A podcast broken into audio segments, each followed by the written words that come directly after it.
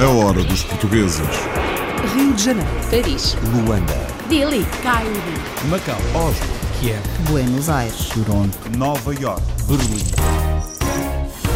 Para começar, olhamos para trás. A origem da humanidade pode ter respostas no Parque da Gorongosa, em Moçambique. Uma portuguesa dirige cientistas de todo o mundo em pesquisas no terreno. Nós pensamos que a Gorongosa está aqui, um, pode preencher um nicho geográfico, uma lacuna geográfica entre o resto do, do Rift e a África do Sul, uh, que pode ser essencial para perceber de onde é que nós, humanos, uh, viemos origi originalmente. À procura de respostas sobre a origem da humanidade. Aprender português com a ajuda da banda desenhada, descobrir as diferenças entre o português do Brasil e o de Portugal com a famosa personagem Mónica.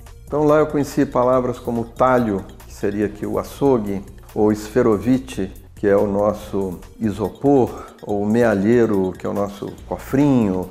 Nós temos palavras aí muito diferentes, então isso deu um efeito de humor e ficou muito divertido e mostra a riqueza e a abrangência da língua portuguesa. Um dos autores da banda desenhada brasileira mais famosa no país, a Turma da Mónica, em mais uma aventura, vem a Portugal descobrir diferenças no português de cá e de lá. Para tornar a matemática mais divertida, professores e alunos de uma escola do Luxemburgo criaram uma websérie e o protagonista é português. Com esta série eles podem começar a aprender alguns métodos diferentes daqueles que aprendes na escola. São, são métodos diferentes, que são mais divertidos. Motiva porque no fim de cada episódio há um código para ver o segundo. E se não conseguires ter o código, não consegues ver o segundo. Enigmas para resolver, o estudante que foi ator nesta série gostava de repetir a experiência.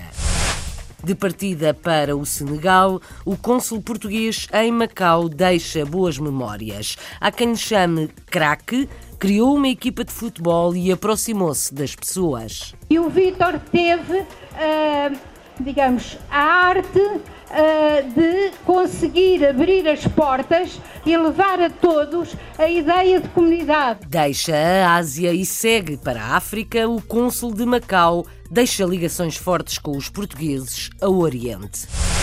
Noutras águas mais pacíficas, o Havaí acolhe portugueses há sete gerações. A maioria escolhe a ilha para férias ou para a reforma, mas são raros os falantes da língua de Camões. Vim a saber que havia muitos portugueses aqui no Hawaii, mas é pena porque eles não sabem falar português, esqueceram muito das tradições. Há uns quantos brasileiros. Há mais brasileiros que falam brasileiros do que portugueses que falam português. Da forma que é a única maneira que eu tenho de praticar. Uma luso-americana a gozar a sua reforma no Havaí. Jovem e cavaleira, uma luso-americana tem andado a conquistar troféus a cavalo nos Estados Unidos e foi a avó portuguesa que lhe incutiu o gosto. Minha avó tinha cavalos em Portugal e uma vez ela levou-me a um dos festivais de cavalos aqui na Flórida. Sempre gostei de ir aos passeios de póneis e um dia pedi aos meus pais para me arranjarem um sítio para eu montar. Foi assim que encontrei esta escola de equitação, a Piandel. Um dia gostava de ir a Portugal e competir. É adolescente, luso-americana e gostava de participar numa competição de hipismo em Portugal. De bicicleta foram dezenas, muitas dezenas, as taças conquistadas pelo veterano Acácio da Silva. A história passou a livro no Luxemburgo e mostra que nem tudo é como parece. Quando temos assim uma vitória assim como dessas vitórias grandes, Uh, digo volta à Suíça, volta à Itália, a Dauphiné Libéré, a volta também à França. Uh, uh, isso, isso, aí compensa e dá a motivação para passar esses pontos todos difíceis. Porque é bonito ganhar é, nesse momento, mas a pessoa não vê que trabalho está por trás. A Cássio da Silva abre o livro da sua carreira como ciclista fã de Cristiano Ronaldo, um artista plástico português na África do Sul dedica-se a fazer estatuetas do craque. Ronaldo é o meu ídolo, sou um grande seguidor de futebol Eu acho que o Ronaldo veio dar uh, mais força ao nosso país. Em muitos cantos do mundo, Portugal é conhecido por causa de Cristiano Ronaldo. Né? Tem uma grande admiração e uh, um privilégio de ter duas estatuetas no, no, Museu do Cristiano Ronaldo na Ilha da Madeira. Da África do Sul para a Madeira, estatuetas de CR7, feitas por um admirador que é artista plástico.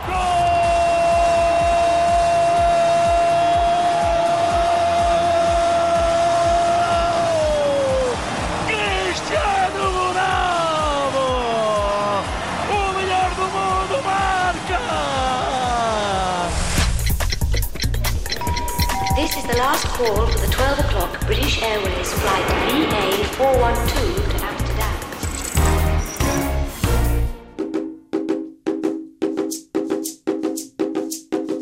A origem da humanidade pode ter respostas no Parque da Gorongosa, em Moçambique. Cientistas de todo o mundo têm andado na floresta à procura de vestígios e já encontraram muitos fósseis e bem conservados. A equipe é dirigida por uma arqueóloga portuguesa, professora em Oxford. A investigação está a dar frutos, mas as conclusões científicas podem demorar anos. Pedro Martins é o jornalista correspondente da Rádio e Televisão de Portugal, em Moçambique, e passou um dia na Gorongosa a espreitar o trabalho dos investigadores. A resposta a muitos dos mistérios da humanidade pode estar na região centro de Moçambique, mais concretamente no Parque Nacional da Gorongosa. Uma convicção da antropóloga portuguesa Susana Carvalho, a coordenadora de uma equipa multidisciplinar de cientistas internacionais que anda à procura de vestígios fósseis numa zona do Vale do Rift que nunca foi explorada. Numa enorme área florestal, esta equipa dividiu-se por várias zonas. Num dos lugares míticos do parque, a Casa dos Leões, onde encontramos um grupo de cientistas e estudantes universitários, munidos com binóculos e máquinas fotográficas, numa autêntica missão de espionagem durante largas horas. O objetivo deste estudo, em particular, é observar eventos de predação. E depois, o que nós queremos saber é como é que os ossos uh, se degradam. E isso uh, poderá nos dar pistas para se perceber como é que os ossos chegam ao estado em que são encontrados pelos arqueólogos. Joana Silva, do Centro de Investigação e Biodiversidade da Universidade do Porto, é especialista no estudo de babuínos e uma das cientistas que ficou pela zona de Chitenco, o coração do Parque Nacional da Gorongosa. Para encontrar o resto da equipa, só mesmo de helicóptero, num acampamento a 30 km para este, já no distrito de Moanza. E mal chegamos, o início de uma caminhada pela selva, desta vez para uma exploração recheada de sucesso, como reagiu na hora Susana Carvalho, a diretora adjunta de Paleontologia e Primatologia, do Parque Nacional da Gorongosa. Isto é, sem sombra de dúvida, o sítio com mais fósseis que já encontramos até agora. Susana licenciou-se no Porto, tirou um mestrado em Coimbra e é professora na prestigiada Universidade Britânica de Oxford. Há três anos que estamos à procura de sítios fósseis na área da Gorongosa e já tínhamos encontrado alguma coisa, mas ainda não tínhamos encontrado um sítio como, como este, com esta densidade de fósseis. Já vimos uh, tartaruga, já vimos crocodilo, já vimos hipopótamo uh, e o material está especialmente bem preservado. O regresso ao acampamento não podia ser mais feliz, numa altura em que os cozinheiros Mércia e Today já preparavam o jantar. É, esparguete com atum. Eles são de várias nacionalidades, não são todos moçambicanos. É, é, mais difícil? Eles gostam da vossa comida ou não? Eles gostam da nossa comida muito bem. Ainda não houve protesto? Não, não. Reunidos à volta da fogueira, alguns dos melhores especialistas das várias áreas da ciência, coordenados por Susana Carvalho. Somos quase uh, cerca de 20 investigadores mais séniores de, de, todo o mundo. Uh, neste momento temos 25 pessoas aqui no, no acampamento e quando estamos todos juntos com os estudantes somos 40 pessoas. E nesta equipa multidisciplinar há mais portugueses, como é o caso dos espeleólogos Maria José, Luís Meira e Frederico Tatá, eles que andam pelas profundezas da Gorongosa à procura das melhores grutas. Numa primeira fase uh, faz-se a exploração da gruta, uh, faz-se a descrição enfim, em termos gerais, eh, dessa cavidade natural e depois, eh, numa fase posterior, eh, faz então, irão fazer-se então, mediante as autorizações, as sondagens arqueológicas naquelas que se revelem ter maior potencial. O objetivo desta expedição é só um: encontrar respostas para a origem da humanidade. Nós pensamos que a Gorongosa está aqui, um, pode preencher um nicho geográfico, uma lacuna geográfica entre o resto do, do Rift e a África do Sul, uh, que pode ser essencial para perceber de onde é que nós, humanos uh, viemos origi originalmente. Durante as três semanas de campo, a rotina diária é quase sempre a mesma. Longas caminhadas e muita paciência à procura do melhor achado arqueológico, contando com processo de ajuda de assistentes vindos de várias universidades. Como é o caso das estudantes Clara Mendes e América Macó e do professor assistente Roberto Moucibor, da Universidade Eduardo Mondlane, de Maputo. Agora estamos a fazer um trabalho cá na Gorongosa e a grande preocupação é como gerir as estações arqueológicas dentro de uma área de conservação.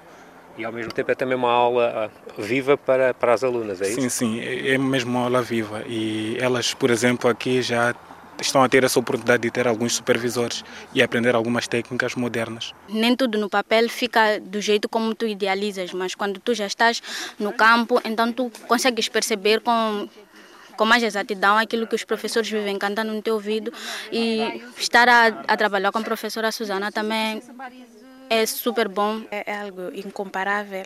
São é uma forma de aprender. É, tudo aquilo que tivemos na sala de aulas aqui está a ser colocado em prática. É amazing. A felicidade de quem está a investigar a origem da humanidade em pleno Parque Nacional da Gorongosa. Resultados desta pesquisa só daqui a alguns anos. Como tudo começou, de onde viemos, enigmas que os cientistas querem resolver. Há uma equipa internacional em no Parque da Gorongosa, em Moçambique. O português é a quinta língua mais falada do mundo, mas com variações. Mesmo que nem sempre sejam óbvios. Porque algumas pessoas têm par, mas andam avulsas. Tudo por causa de amor. O amor constrói. Mas amar é um trabalho bom. Sabem não cair e quando caem, sabem cair. Há sotaques e significados diferentes. Por exemplo, Mialheiro, em Portugal, é cofrinho, no Brasil. Esta é apenas uma amostra que inspirou o autor da banda desenhada mais famosa no Brasil e assim nasceu mais uma aventura.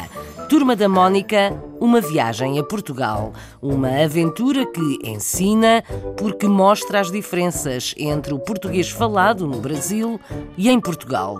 O autor do texto é o escritor José Santos, é luso-descendente e conhece bem as diferenças. Traduz 250 palavras de português para português neste livrinho da Mónica.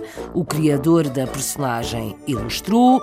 Maurício de Souza sente orgulho porque a banda desenhada é considerada uma cartilha informal de alfabetização no Brasil. Pietro Serzuzimo abre o livro. A turminha mais querida do Brasil embarcou em uma divertida viagem para Portugal, revivendo as experiências do seu criador Maurício de Souza, que no passado teve dificuldades em entender, ou melhor, perceber o português lusitano. A primeira viagem internacional que eu fiz, muito tempo atrás, lá nos anos 60, foi para Portugal. Então eu fiquei muito bem impressionado com a terra, com o povo. No caso da língua, fiquei meio preocupado, porque eu não entendia muito bem o português de Portugal. Eu só pedia para eles falarem um pouquinho mais devagar para eu poder captar. E eu propus ao, ao Maurício a gente fazer um livro, que seriam crônicas de uma viagem da Turma da Mônica percorrendo Portugal e, ao mesmo tempo, ele é um glossário com 250 palavras que se usam mais em Portugal e não no Brasil, o que dá um efeito muito divertido. Por mim, Portugal é uma continuação do Brasil.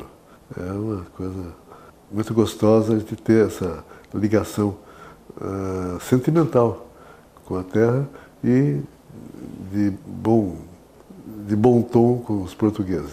Então lá eu conheci palavras como talho, que seria aqui o açougue, ou esferovite, que é o nosso isopor, ou mealheiro, que é o nosso cofrinho, e nós temos palavras aí muito diferentes, então isso deu um efeito de humor e ficou muito divertido e mostra a riqueza e a abrangência da língua portuguesa. Muito além do entretenimento, as revistas da Turma da Mônica são uma poderosa ferramenta de ensino que há mais de 50 anos vem divulgando a língua portuguesa pelo mundo. Eu gosto de ser, que se seja lembrado dessa maneira também, porque efetivamente as nossas revistas no Brasil servem ou soam ou são entendidas às vezes como cartilhas informais de alfabetização.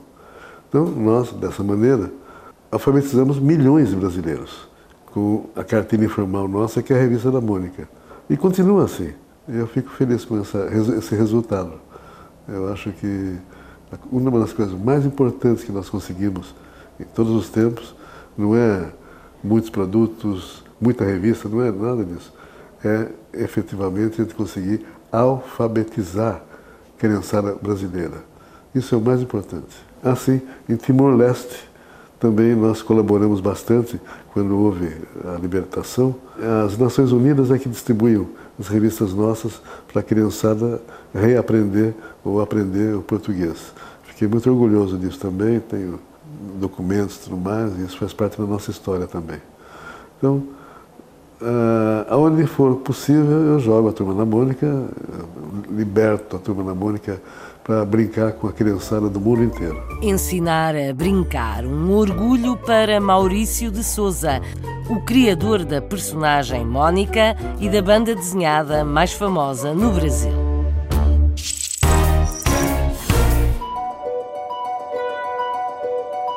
No regresso às aulas em muitos países europeus, rebobinamos uma websérie feita numa escola secundária no Luxemburgo para ajudar os alunos com a matemática. O protagonista é um estudante português, chama-se Xavier Silva. A ideia foi de alguns professores que juntaram alguns estudantes e fizeram uma série de sete episódios publicada na internet.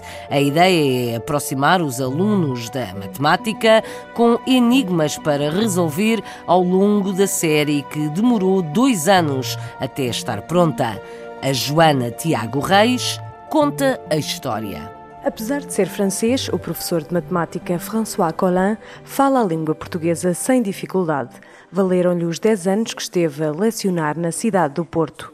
Agora, no Luxemburgo, está a desenvolver uma websérie escolar ligada à matemática. Então, este projeto uh, uh, apareceu cá, no, no Liceu uh, Francês Vauban, com, com, as, com os dois colegas, que são professores de, de física, e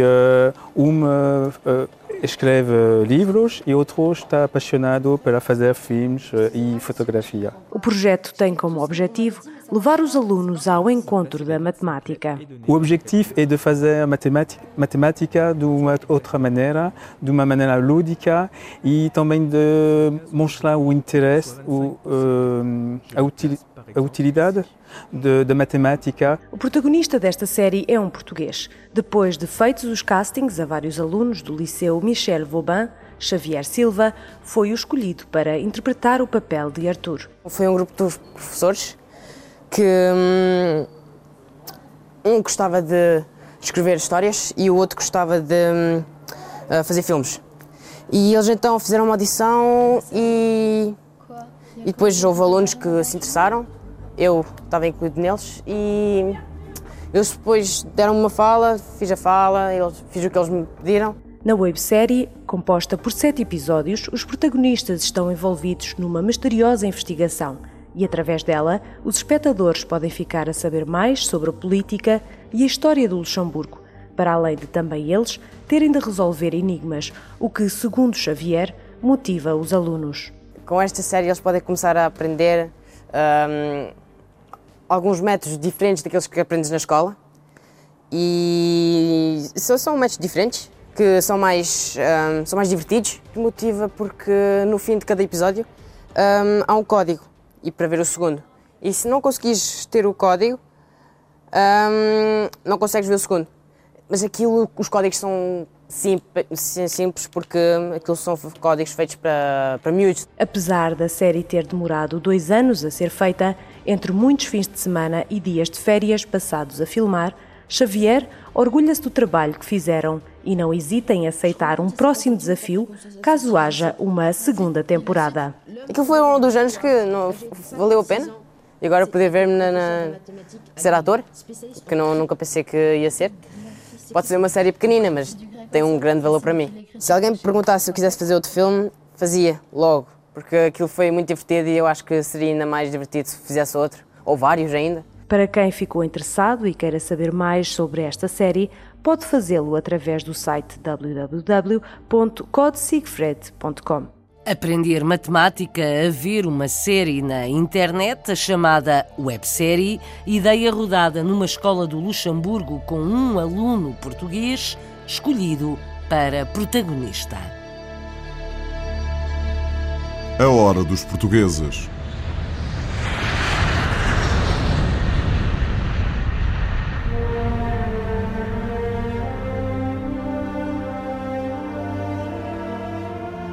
Por esse mundo fora está na hora da mudança nos consulados portugueses. Em Macau, a comunidade uniu-se no jantar de despedida ao diplomata.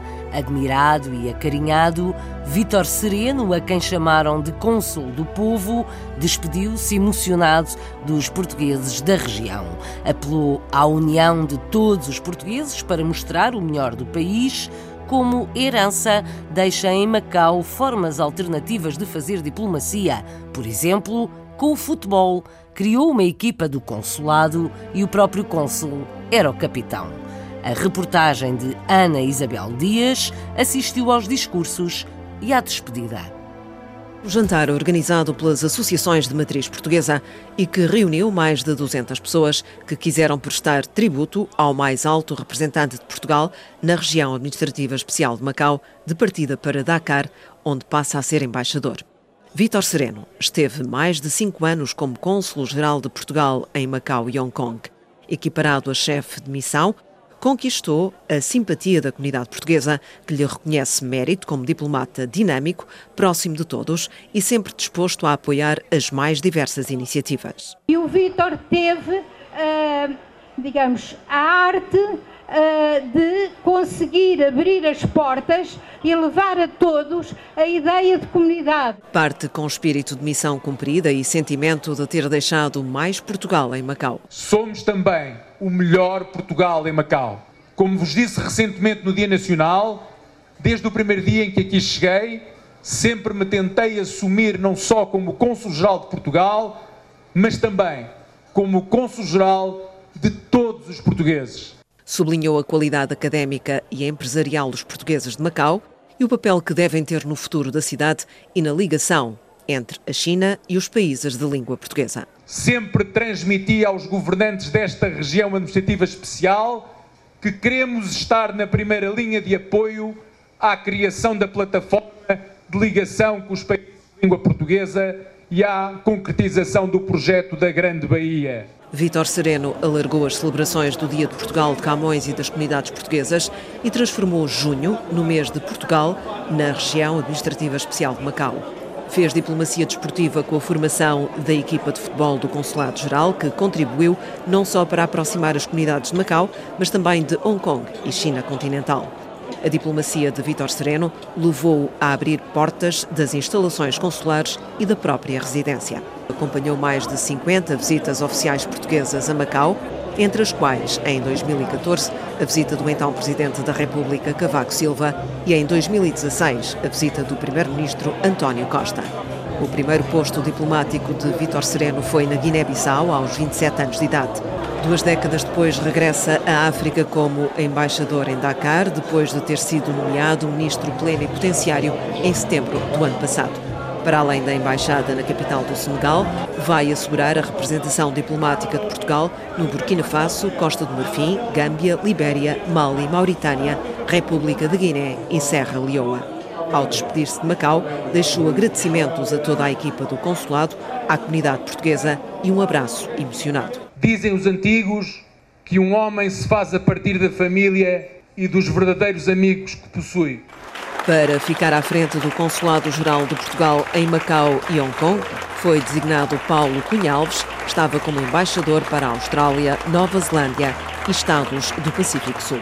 Aplausos na despedida de Vítor Sereno, foi cônsul de Macau e Hong Kong durante mais de cinco anos. This is the last call for the 12 o'clock British Airways flight VA412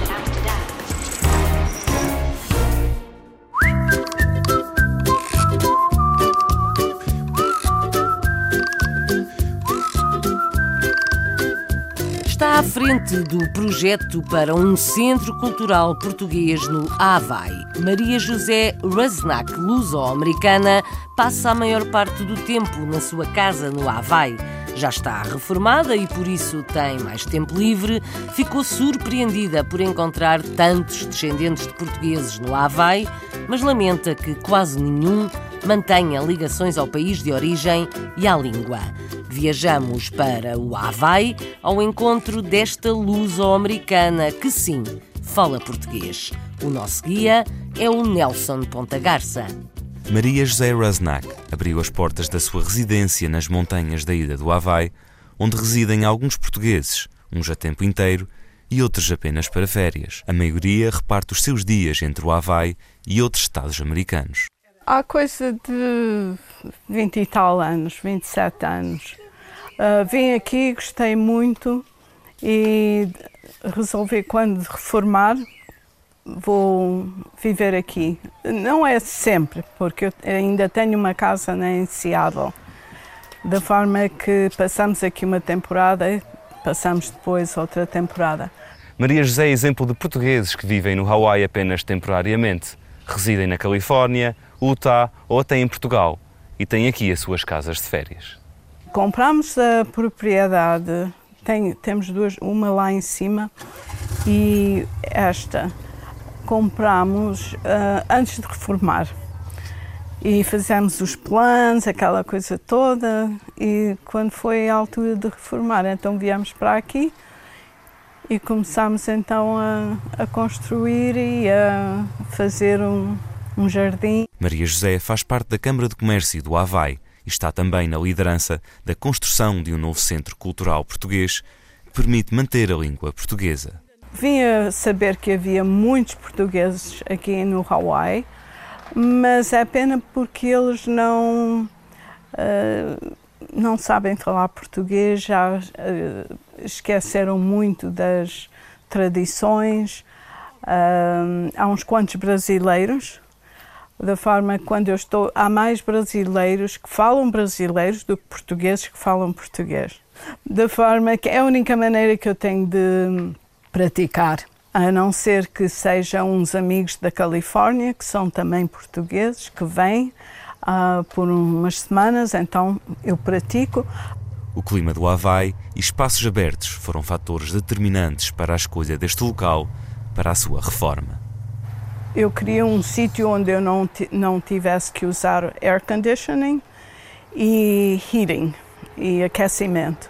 Acreage, em vez de um condo, eu queria espaço. Uma das maiores atrações da ilha é o vulcão, que está em constante atividade.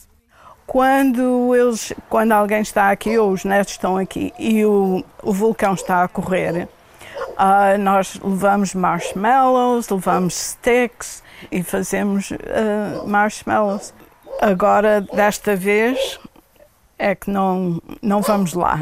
Está um bocado irritada. A Pelé está um bocado irritada. São já mais de sete gerações de portugueses e lusodescendentes aqui no Havaí. Muito poucos falam português. Este foi um dos poucos casos que encontramos na ilha maior do arquipélago. Portugueses no Havaí. Quem diria que são tantos os descendentes de portugueses na ilha principal deste arquipélago no Pacífico?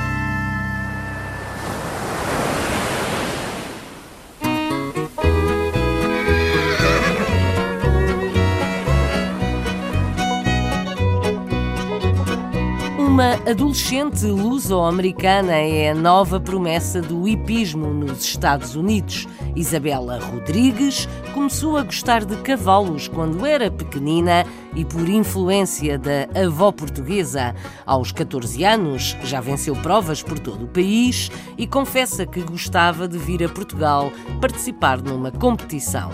Para além de estudar, Isabela cuida e monta o seu pônei todos os dias. A mãe conta como tudo começou e a treinadora, que vamos ouvir em inglês, diz que a jovem é muito determinada. A reportagem para A Hora dos Portugueses na Flórida é de Ricardo Pereira. Com apenas 14 anos, Isabela Rodrigues tem um sonho: ser cavaleira profissional e fazer competição de saltos.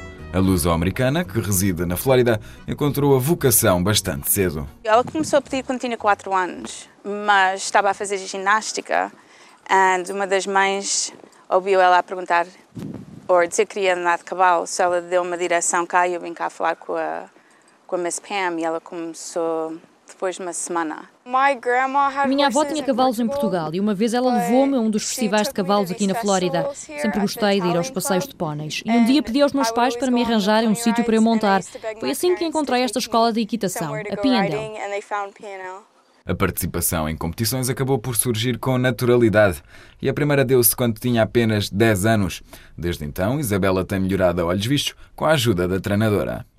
Tenho estado a treiná-la nos últimos 4 anos. Começámos a saltar nos 60 centímetros, evoluímos para os 70, depois para os 80 e de seguida para os 90. Estamos a conseguir saltar ainda mais alto nas últimas aulas. Ela tem sido uma cavaleira muito boa e é muito determinada. Traça metas e consegue sempre cumpri-las a 100%. Ela dedica-se a isto seis dias por semana, quer seja a montar, a cuidar do cavalo ou até mesmo a ajudar-me nos estábulos, a alimentar os cavalos e a cuidar de outras coisas pela quinta. Ela é 100% focada em ajudar. A minha mãe ajuda imenso, assim como a Lizzie e a senhora Pam. Nós trabalhamos mesmo muito na semana da prova e nas outras. Mas Isabela não vai aos estábulos apenas para treinar. A égua, chamada Badger, é a responsabilidade diária da jovem luso-americana. Vou buscá-la e escovo-a, como fiz há pouco, e preparo-a para a montar. Se tiver uma aula, venho para o picadeiro com a Lizzie. Ela dá-me uma lição e praticamos as coisas que tenho de aperfeiçoar e corrigir o que fiz de errado nas aulas anteriores. Por enquanto, o foco de Isabela tem de ser dividido entre o hipismo e os estudos, e a jovem não descura nenhuma das responsabilidades. Vou para a escola todos os dias e saio de lá à 1h40. Depois venho para aqui e monto durante 30, 40 minutos. Se a Lizzie tiver outro cavalo para montar, eu monto. O hipismo é uma modalidade que não está ao alcance de qualquer pessoa, pois exige um grande investimento financeiro. A gente comprou o cavalo para a Isabela e meus pais ajudam com, com o pagamento todos os meses para ela estar cá, mas é igual a any other thing. Tudo é caro, mas a gente trabalha só para elas, mas poupa-se dinheiro em outras coisas. Isabela tem ainda outro sonho: competir na terra dos pais. Um dia gostava de ir a Portugal e competir. O futuro adivinha-se risonho para a jovem Isabela, que com apenas 14 anos conta já com diversas vitórias em competições de saltos em diversos estados norte-americanos. Isabela jovem cavaleira luso-americana na Flórida que gostava de vir competir a Portugal. Desmontamos do cavalo e subimos para a bicicleta. Bicycle, bicycle, bicycle.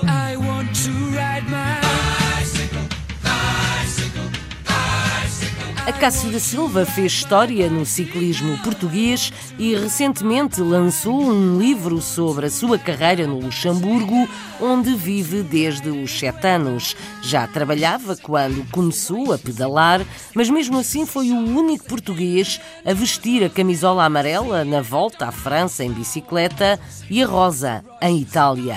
No total, venceu mais de meia centena de corridas. Hoje em dia, a Cássio da Silva é agente imobiliário no Luxemburgo, mas recentemente lançou um livro sobre a sua carreira de ciclista, livro escrito em português e francês. Isabel Gorgulho conta mais na Hora dos Portugueses. Acácio da Silva é uma lenda do ciclismo português. Ciclista profissional nas décadas de 80 e 90, Acácio da Silva pedalou e ganhou prémios em toda a Europa. Na minha vida profissional ganhei uns 50 e tal corridas Uh, como campeão de Portugal, ganhei um clássicos na Itália, ganhei o Grande Prémio de Zurique, também uma classe mundial. Fiz muito top 10 uh, etapas na Volta à França, na Volta à Suíça. Iniciou-se relativamente tarde no ciclismo, mas depressa passou profissional. Desses tempos, Acácio da Silva recorda um dos episódios que o projetou a nível internacional. O mais marcante foi, foi mais a Copa Plástica na Itália, onde cheguei com o campeão da Espanha e campeão da Itália e era o, eu era o pequeno nova, tinha 22 anos, era o pequeno português que todos Pensava, já ganhou o campeão da Itália e depois ganhei eu. Tinha dois, três dias por ano, dizia na saída, hoje é o meu dia e foi o dia. Foi no sprint, éramos três e ou são menos rápidos, eu não sei, mas eu era mais rápido, era mais, eu tinha mais o nariz para boa roda e, e foi assim. Acácio da Silva foi o único ciclista português até ao momento a vestir a camisola rosa da Volta à Itália e a camisola amarela da Volta à França, as camisolas mais emblemáticas do ciclismo mundial. Quem triunfa na Volta à França, uma etapa ou, ou duas ou três, como tive, e quando se mete, nem que fosse por um dia a camisola amarela, isso é, é o destaque de todos eles é o destaque que é difícil atingir e, então hoje ainda estou primeiro. Como na, na Volta à Itália, como ganhei lá uma etapa, não foi na, se não me engano, foi na Etna, no Vulcano, e também vesti a melhor rosa. Acácio da Silva teve uma carreira cheia de sucessos, graças às suas qualidades e ao seu profissionalismo. O ciclismo é um desporto individual muito difícil, que exige preparação e motivação. É uma modalidade muito física, mas a componente psicológica também é determinante. Quando temos assim uma vitória assim como dessas vitórias grandes, uh, digo a volta à Suíça, a volta à Itália, a Dauphiné Libéré, a volta também à França, uh, uh, isso, aí compensa e dá a motivação para passar esses pontos todos difíceis porque é bonito ganhar é, nesse momento, mas a pessoa não vê que trabalho está por trás para se preparar para, para chegarmos àquele nível alto de competir. Para assinalar este percurso, Acácio da Silva lançou um livro intitulado A Carreira Excepcional de um Ciclista Cosmopolita, escrito em português e em francês. O livro diz um pouco assim da minha carreira, de como vim para cá, como comecei com o ciclismo, que corridas fiz, que nunca fiz, assim, umas imagens, um, uma imagem da minha vida que no ciclismo assim profissional que passou que, que fica. Um registro das memórias e da experiência de vida de Acácio da Silva, um campeão que fica para a história do ciclismo português e internacional. Aos 57 anos e a viver no Luxemburgo desde criança, Acácio da Silva escreveu um livro sobre a sua carreira como ciclista.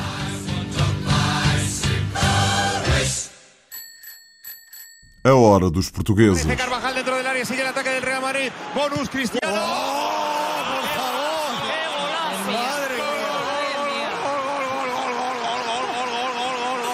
Correm mundo as proezas de Cristiano Ronaldo com a bola nos pés. A fama do CR7 chega a todo o mundo e na África do Sul, um fã português, artista plástico, dedica-se a fazer estatuetas de um dos melhores do mundo no futebol.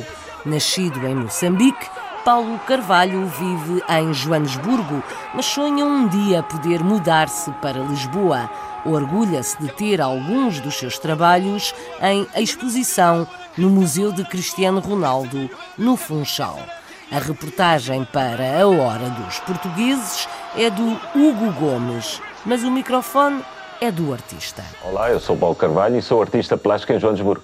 Nasci em Portugal, vim um ou dois meses para Moçambique, vivi até aos nove anos e depois vim para a África do Sul. E já lá tinha entrado em vários concursos de, de desenho e depois continuei. E isto desenvolveu com os tempos. Hoje trabalho com massa de moldar, comecei a fazer estatuetas e é uma coisa que eu gosto de fazer. Ronaldo é o meu ídolo, sou um grande seguidor de futebol. Eu acho que o Ronaldo veio dar eh, mais força ao nosso país. Em muitos cantos do mundo, Portugal é conhecido por causa de Cristiano Ronaldo. Né? Naqueles tempos era Eusébio, hoje é Ronaldo e hoje com no mundo digital ainda melhor. Né? Tenho uma grande admiração e uh, um privilégio de ter duas estatuetas no, no, Museu do Cristiano Ronaldo na Ilha da Madeira. Há obras do Nelson Mandela, é uma obra que demorou três meses. O Nelson Mandela foi uma figura conhecida mundialmente que conduziu o nosso país para uma nova era e é uma pessoa que eu acho que todos nós temos uma certa admiração, né? Estudei cá, portanto assisti ao final do apartheid